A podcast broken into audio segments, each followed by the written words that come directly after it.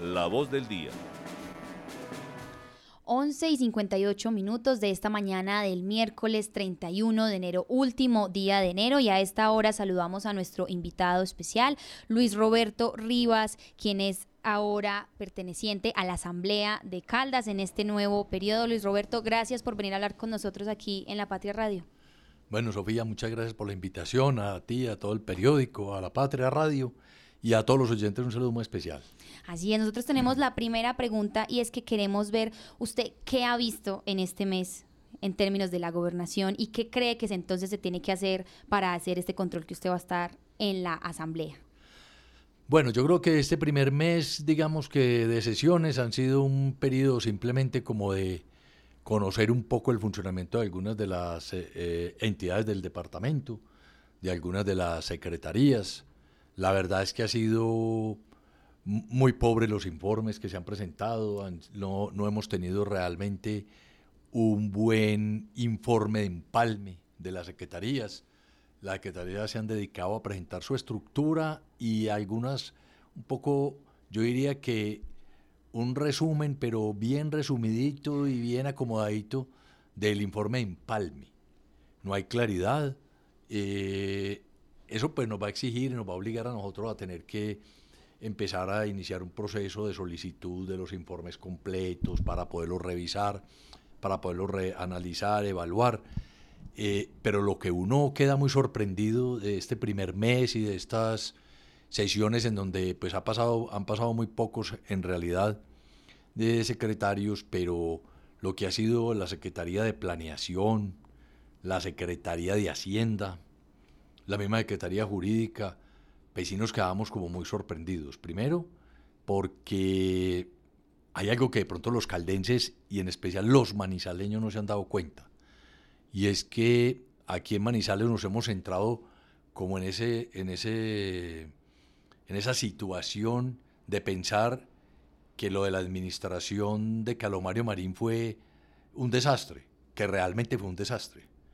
Lo que pasa es que eso ha tapado que no veamos que en el departamento fue mucho más desastroso el periodo anterior para el departamento de Caldas, mucho más complejo y difícil lo que quedó para esta nueva administración en términos de la sostenibilidad del departamento como tal. Entonces, eh, eso, eso, eso sí me ha llamado la atención, descubrir eso, encontrar eso. Un departamento que nos lo entregan donde hay un, una administración que le apostó a 18 proyectos estratégicos y ninguno de los proyectos fue ejecutado al 100%. Ninguno de los proyectos fue ejecutado al 100%. Todos los proyectos tienen problemas, todos los proyectos tienen dificultades, pero dificultades que se nota que son dificultades porque hay o mala gestión o porque existen algunos presuntos intereses eh, extraños y raros, eh, proyectos donde uno ve que, que, uno no entiende por qué la misma administración es eh, complaciente con los contratistas, permite que ocurran las cosas que han ocurrido, como en las vías del Renacimiento, por ejemplo. lo de vivienda es el desastre de los desastres. Y, y uno, la pregunta y, el llamado a los caldeses a que por favor se den cuenta que la situación del departamento es más crítica de lo que nos imaginábamos. Es que en el informe del secretario de Hacienda nos presenta un informe inclusive con una cifra equivocada, con una cifra que, que, no dice la verdad sobre el ranking de desempeño fiscal. Y dice que estamos en el, con el puntaje de planeación del 72, cuando resulta que estamos en el 60.5, o sea, estamos a punto 5 de caer en riesgo fiscal en el departamento de Caldas. Y cuando uno mira también las cifras, uno se sorprende, uno ve los ingresos corrientes de libre destinación, que en el año 2019 han quedado en 150 mil millones. Tratan de presentarnos como si hubieran crecido. No, no crecieron, porque en el 23 bajan a 142 mil millones. Pero han pasado cuatro años a que en términos reales hubo un decrecimiento en esos ingresos. Eso demuestra una mala gestión. Cuando uno mira que se perdió la calificación de riesgo AAA, quedamos en AA, yo diría que con riesgo de seguir bajando, eh, se da cuenta que realmente en el departamento hay cosas muy críticas, muy críticas además porque hay proyectos de muchísima magnitud que están en riesgo, que están en dificultades, que tienen problemas. Entonces, eh, de verdad que este mes pues, ha sido un mes simplemente como de ir conociendo un poco todas estas presentaciones, todos esos informes, ir revisando los temas, pero yo creo que lo que se viene va a ser un, un, debate muy interesante sobre, sobre qué dejó la administración anterior. A veces uno no entiende por qué esta nueva administración está más interesada, lo, lo, lo palpa uno, lo siente uno como de, de ocultar lo que pasó en la anterior, eh, cosa que es muy delicada y muy grave. Y, y, la otra gran pregunta que a mí me sorprende muchísimo, porque como yo fui alcalde de Manizales y sé cómo son las cosas y me tocó responderle mucho a las IAS, la gran pregunta que uno dice es, ¿dónde están las IAS? ¿Dónde está la Contraloría? ¿Dónde está la Procuraduría? ¿Dónde está la Fiscalía? Solo hemos visto ahora un informe que presentaron por presión de la Corporación Cívica, creo que hasta el mismo periódico, y de algunos diputados, un informe sobre las viviendas. Pero, pero sorpresa que le lleva a uno cuando uno mira que encuentran hallazgos administrativos, hallazgos fiscales, hallazgos disciplinarios, pero no dice nada de hallazgos penales. Y lo que uno ve en la forma como se ha actuado con ese contrato es que ahí puede haber unos presuntos hallazgos de tipo penal que no le han querido meter la mano. Entonces, eh, vamos a ver qué pasa. Nosotros lo que queremos hacer, más que un control de oposición, porque no es hacer oposición por oposición, no es llegar allá a decir que todo malo o a oponerse, no. A nosotros lo que queremos precisamente es decirle a los caldenses la verdad, decirles la verdad de cuál es la situación en que está el departamento, apoyar y aportar para que el departamento salga adelante. A nosotros lo que nos interesa, a nosotros nos interesa que le vaya mal a la nueva administración. A Henry Gutiérrez como gobernador, no, al contrario, nos interesa que le vaya muy bien, porque si él le va bien, le va bien a Caldas, si le va bien a Caldas, nos va bien a todos los caldenses. Nosotros lo que necesitamos es poderle decir a los caldenses cuál es la verdad y que actuemos como debe ser, con una gestión pública eficiente, con una gestión pública transparente, con una gestión pública que le demuestre a los caldenses que, los caldenses somos gente de bien, gente correcta, gente honesta, que estamos haciendo las cosas por el bien del departamento y que aquí no están quedando elefantes blancos, al contrario, aquí, como nos caracterizamos durante muchos años atrás, en las administraciones anteriores, tanto de Manizales como de Caldas y de muchos municipios, la característica era que éramos un departamento eficiente en la ejecución de los recursos. En los últimos años hemos visto, obviamente, una situación contraria. Aprovecho y entonces nosotros teníamos una pregunta que de hecho varias personas nos la han hecho y entonces Luis Roberto, usted tenía y tiene hasta hoy, entonces para declararse o en oposición o de la bancada o independiente. Cuéntenos por favor a la audiencia usted entonces cómo va a trabajar porque ya nos viene comentando este tema. No, nosotros, nosotros eh, hasta hoy tenemos plazo lo que pasa es que hicimos reunión de bancada, el equipo de la bancada, porque realmente somos cuatro conservadores.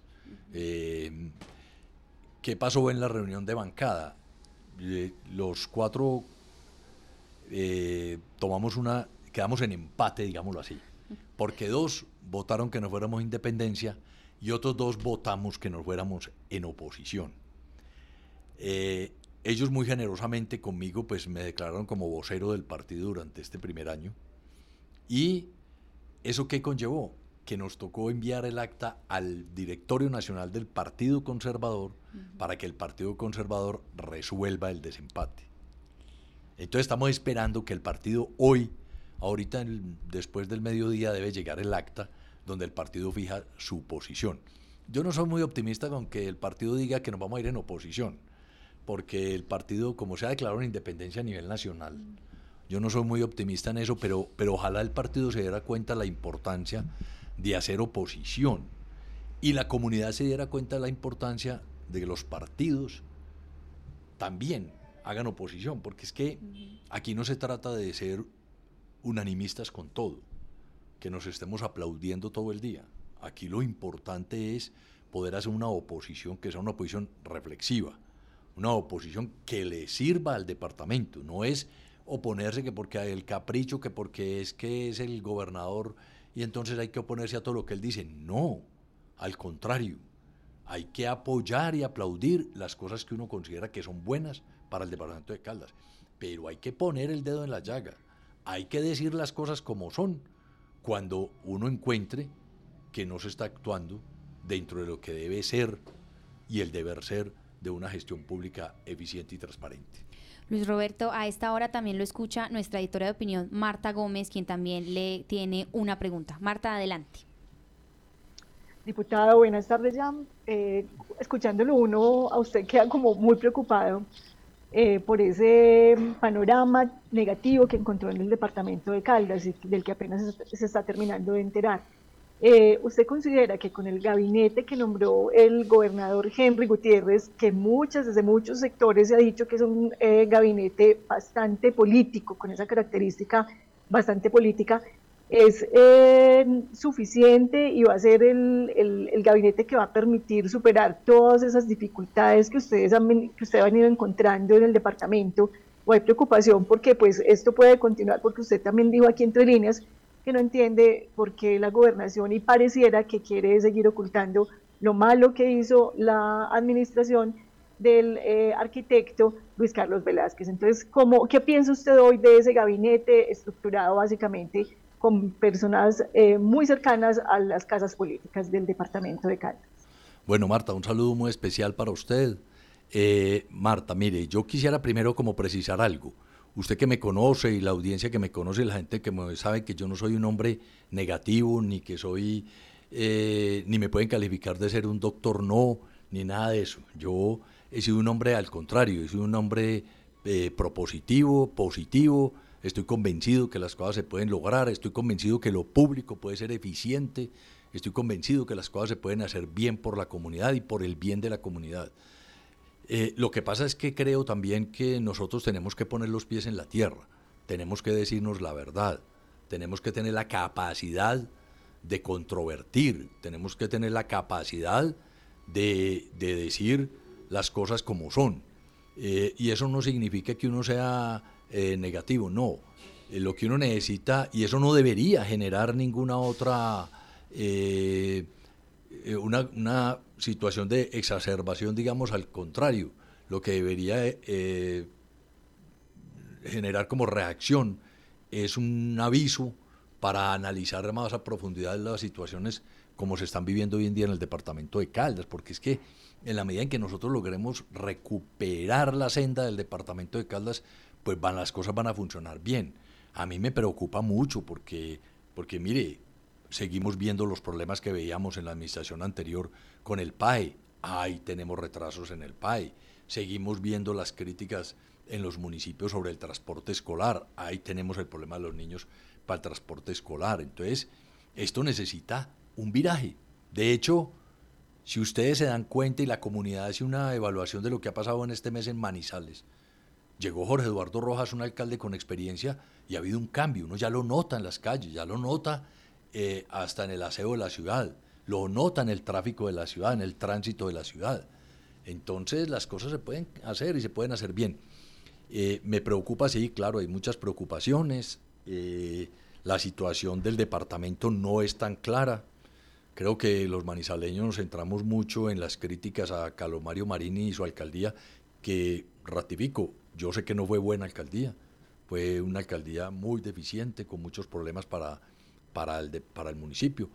Pero lo que quiero decir es que, por favor, miren el departamento, porque es que lo del departamento es peor, peor, pero peor que lo de Calomario, porque además el departamento, los departamentos son muy, muy limitados en la capacidad de gestión de recursos. Realmente los que tienen la capacidad de recursos y de generar recursos y de verdaderos ingresos son los municipios. Entonces, eh, eso es lo que yo quiero, lo que yo quiero plantear, Marta Lucía. A esta hora, eh, Luis Roberto también lo escucha, Fernando Alonso Ramírez, él es nuestro editor del periódico aquí en La Patria, editor de noticias. Fernando, adelante. Bueno, ilustre diputado, bienvenido aquí a La Patria Radio. Eh, bueno, dice usted que eh, son como 18 proyectos que, que finalmente terminaron todos como a medias de la anterior administración. Uno ve que eh, Jorge Eduardo Rojas, después de elegido, se dedicó a identificar como dónde estaban los sectores más complejos de todas las complejidades que encontró y eh, nombró, digamos, como, hizo unos planes de choque a los que puso funcionarios, como para poner las cifras en blanco y negro, para saber qué hacer, inclusive hay decisiones que todavía no se han tomado porque siguen cosas enredadas. Eh, entonces usted siente que en la gobernación no se hizo esta tarea, o sea, la gobernación eh, no se hizo la tarea de pensar cuáles son las tres o cuatro que hay que tomar. Es que hay que pensar que está el plan de vivienda, está las centrales de sacrificio sin abrir con no sé cuántos miles de millones ya invertidos, pues ni hablar de Aerocafé, ni hablar de la vía a termales que está iniciada y no sabemos qué va a pasar con eso, de termales hacia arriba. Eh, también está la, eh, la famosa vía para conectar tres puertas con Santágueda, en fin, ahí solamente mencioné cinco. Entonces, ¿alguno de los secretarios, alguno de los gerentes les ha hablado de planes de choque? No, en ningún momento, Fernando, un saludo muy especial. Me alegra mucho saludarlo. Eh, mire, Fernando, no, nosotros no hemos escuchado en ningún momento que existan planes de choque para, para atender las necesidades y la problemática de proyectos, de esos proyectos estratégicos, porque no es solamente los cinco que usted ha dicho, no, son 18, la verdad. Ahí está también el parque tecnológico.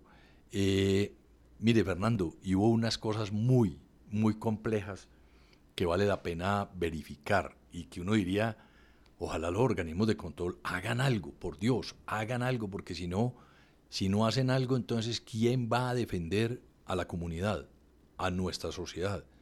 ¿Quién va a ponerle orden a esto?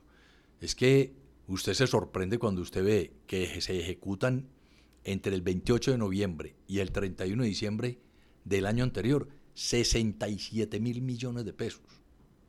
Contratos que se firmaron hasta el 27 de diciembre y que se supone que la ejecución era por 3, 4 días, que son imposibles de ejecutar, porque usted no es capaz de ejecutar 9 mil millones en 3 días.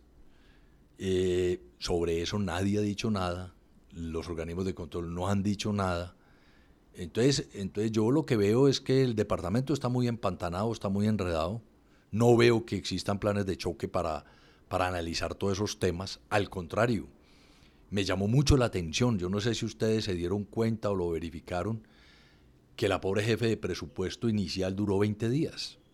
Y duró 20 días porque renunció. Y renunció porque había unas presiones para que ella firmara. Entiendo que esa fue la información que nos pasaron a nosotros para que ella firmara unos certificados de, para arreglar situaciones del año anterior y ella se negó porque sabe que ahí hay problemas eh, legales y prefirió renunciar. No la conozco, no sé cómo se llama, no sé de dónde salió, de qué movimiento político es. Me llamó mucho la atención que una persona a los 20 días toma, además, con mucho carácter y con mucha responsabilidad, prefiere hacerse a un lado a que la obliguen a cometer irregularidades. Entonces vale la pena mirar por qué salió esa persona, qué pasó, qué pasó. Es que eso es muy extraño, Fernando. Entonces, no veo plan de choque, no veo tampoco, y se lo, tal vez para a terminar de contestarle la pregunta a Marta Lucía, no veo en el gabinete un equipo que, que uno diga, ese equipo va a enfrentar con fuerza toda esta problemática que existe en todos estos proyectos. No veo un equipo todavía con fuerza. Habrá que esperar, habrá que darles el tiempo suficiente para que eh, hagan el empalme, aprendan cómo se hacen las funciones y ojalá puedan enderezar el camino porque necesitamos que al departamento le vaya bien. Diputado, usted eh, para llegar, para ser candidato a la gobernación de Caldas, pues dejó la gerencia de la industria licorera de Caldas, donde mostró, y, en sus cargos anteriores también ha mostrado, una eh, fortaleza en el manejo de las finanzas de las entidades donde ha estado. ¿Qué recomendaría usted en esta ocasión para la gobernación de Caldas y que pueda sostener sus finanzas? Usted ahorita también en su presentación pues hablaba un poquito de ese riesgo tan fuerte que hay en cuanto al manejo fiscal del departamento, de, la, de, todo el comportamiento fiscal del, departamento. ¿Qué recomendaría usted? Que ¿Cuáles son las estrategias a las que debe optar el departamento para lograr superar esa posición en la que estamos en el Departamento Nacional de Planeación y que es un reflejo de lo que está pasando no solamente pues Caldas como departamento, sino en todos los municipios, incluyendo a Manizales. Eh, sí, Marta, mire, yo creo que el, que el departamento necesita un plan de choque y necesita un plan de optimización financiero y necesita una muy buena asignación de los recursos. Es que mire usted el ejemplo que poníamos nosotros el día de la sesión la Secretaría de Hacienda, con la Secretaría de Hacienda. ¿Cómo es que el departamento se gastó el año pasado en, ciento, en 1.140 contratos de prestación de servicios 48 mil millones de pesos? ¿Y cuántas veces estuvimos el año pasado discutiendo por falta de plata para el transporte escolar o para el mismo PAI? Y se gastan 48 mil millones de pesos en 1.140 contratos de prestación de servicios. Yo le garantizo que la mitad de eso no se requiere en el departamento de Caldas. No se requiere dentro de la estructura administrativa. Entonces, lo que pasa es que son formas de ver eh, la gestión pública un poco diferentes. Yo, tengo una visión que la gestión pública no es nombrar gente y nombrar gente y nombrar gente y cumplir eh, con la clientela, como se dice, con esa politiquería, ese clientelismo. No, uno tiene que nombrar la gente que se requiere para los proyectos, para que se puedan ejecutar adecuadamente.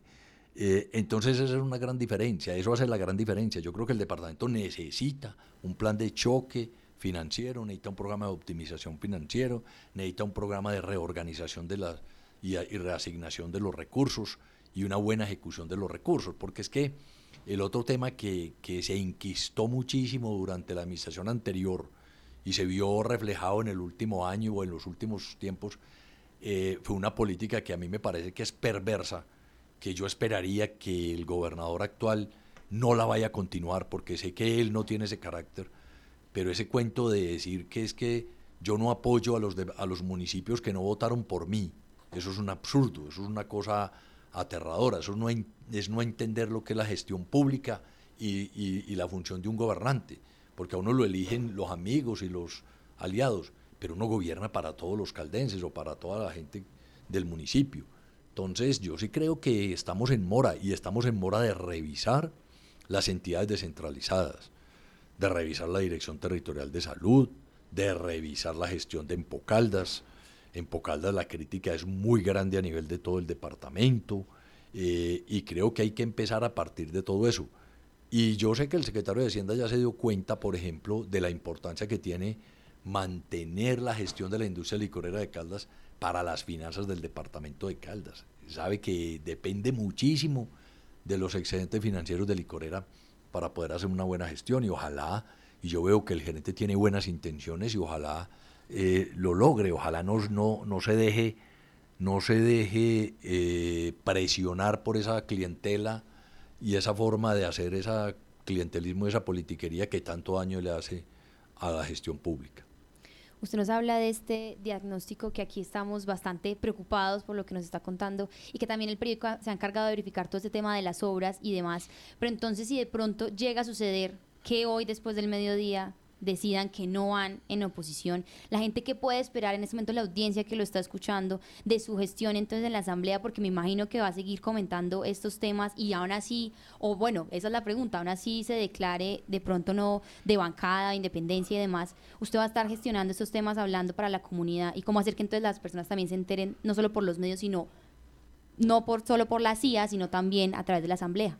No, claro, no, Sofía. Eh, nosotros tenemos la posibilidad de ser independencia u, oposición. Pero el hecho de ser independencia, pues, digamos que nos quita algunas eh, herramientas que tendríamos desde el punto de vista de la oposición. Pues porque ya no tendríamos eh, la capacidad de pedir que los derechos de petición nos los resuelvan rápidamente. Bueno, algunos elementos. Pero no importa, pero en independencia también podemos hacer oposición y lo vamos a hacer y vamos a hacer es una oposición reflexiva. Vamos a, a, reconocer lo bueno, pero a poner la lupa sobre lo malo. Vamos a aprobar los proyectos que consideramos que son útiles e importantes para el departamento, pero vamos a votar en contra de aquello que vamos que no está bien o que esconde, porque es que aquí, no nos, aquí a veces eh, no nos damos cuenta que a veces muchas propuestas, muchos proyectos, muchos contratos aparentemente tienen una buena intención, pero detrás eh, tiene todo el veneno del mundo. Entonces eso es lo que vamos a tratar nosotros de poderle mostrar a la ciudadanía para que la ciudadanía tenga una eh, formación clara de lo que está pasando en la gestión pública. El Roberto, justamente sobre eh, la licorera de Caldas, pues una entidad que usted conoce de sobra, de pronto han podido ver si el departamento ha colaborado, ha ayudado a la empresa en esta batalla que se está intentando dar contra eh, los departamentos que le están cerrando las fronteras al aguardiente amarillo. Y como hincha del Once Caldas y accionista que lo fue, le pregunto si eh, el amarillo no debió haber sido la camiseta del Once Caldas. Eh, totalmente de acuerdo, Fernando, con eso último. Yo creo que el aguardiente amarillo es un éxito rotundo es una cosa maravillosa eh, y es bueno contarle un poco a la audiencia que sepa que eso fue una obra del equipo de innovación, diseño e investigación de la industria licorera de Caldas, pero apoyado también por todo el equipo de mercadeo y por los distribuidores, porque al César lo que es del César. El aguardiente amarillo de Manzanares tiene hoy 24 grados, gracias a una solitud muy especial, después de un estudio muy especial, del distribuidor de Cundinamarca, del, de Genaro Calle, que es un señor que tiene una experiencia enorme en el mundo de los licores. Eh, yo creo que sí, yo creo que, yo creo que, Fernando, que la licorera, la licorera, eh, pues ha sido muy importante, va a ser muy importante para las finanzas del departamento y uno esperaría que, que la gestión siga igual en licorera. Creo que la lo del Once Caldas, pues yo no sé si finalmente se definió el patrocinio o no. Entiendo que estaban todavía en las negociaciones. Pero claro, hay que destacar el aguardiente amarillo de Manzanares. Y me parece que sí falta un plan de choque para hacer una gestión diplomática con los gobernadores de Cundinamarca, con el gobernador de Antioquia, los nuevos gobernadores. Eso es una labor que debería hacerse rápidamente, de hablar con ellos, de analizar la situación, no creo que no le conviene ni a ellos ni a nadie le conviene un conflicto de esa naturaleza y mucho menos en este siglo donde estamos en hace muchos años eh, las épocas pues de, la colonia pasaron hace muchos años y estamos en una época de competitividad y de competencia y de libre competencia y creo que eso va puede afectar inclusive los recursos de la salud de los departamentos entonces vale la pena hacer una gran avanzada diplomática con esos departamentos para, por parte del señor gobernador y ojalá lo hiciera. A esta hora, 12 y 26 minutos, tenemos una última pregunta para usted, Luis Roberto, y es que recuerdo que en el foro de apertura de la Feria del Libro el año pasado, usted nos comentaba que los libros que estaba leyendo, pero además estaba escribiendo uno y hoy nos trae a la Patria Radio, entonces ya el objeto terminado. Cuéntenos un poco de eso. Claro, Sofía, aquí le traje, aquí le traje el regalo para usted y para Fernando y para Marta, a todos. Eh, este es un libro que yo he llamado El desafío de gerenciar lo público. Es una manera, digamos, muy sencilla, muy fácil de entender, de explicar un poco cómo fue la experiencia durante los seis años, diez meses que estuvimos en la industria licorera de Caldas. Cómo logramos nosotros tomar una empresa que estaba prácticamente al borde de la quiebra, que todo el mundo tenía ya desahuciada, cómo logramos sacarla adelante y demostrar que una empresa pública puede ser eficiente y puede ser rentable, se puede gestionar bien, se puede gestionar con principios del sector privado, pero entendiendo que es una empresa pública dentro de todo el entorno de lo público que hace muy complejo la gestión de las empresas.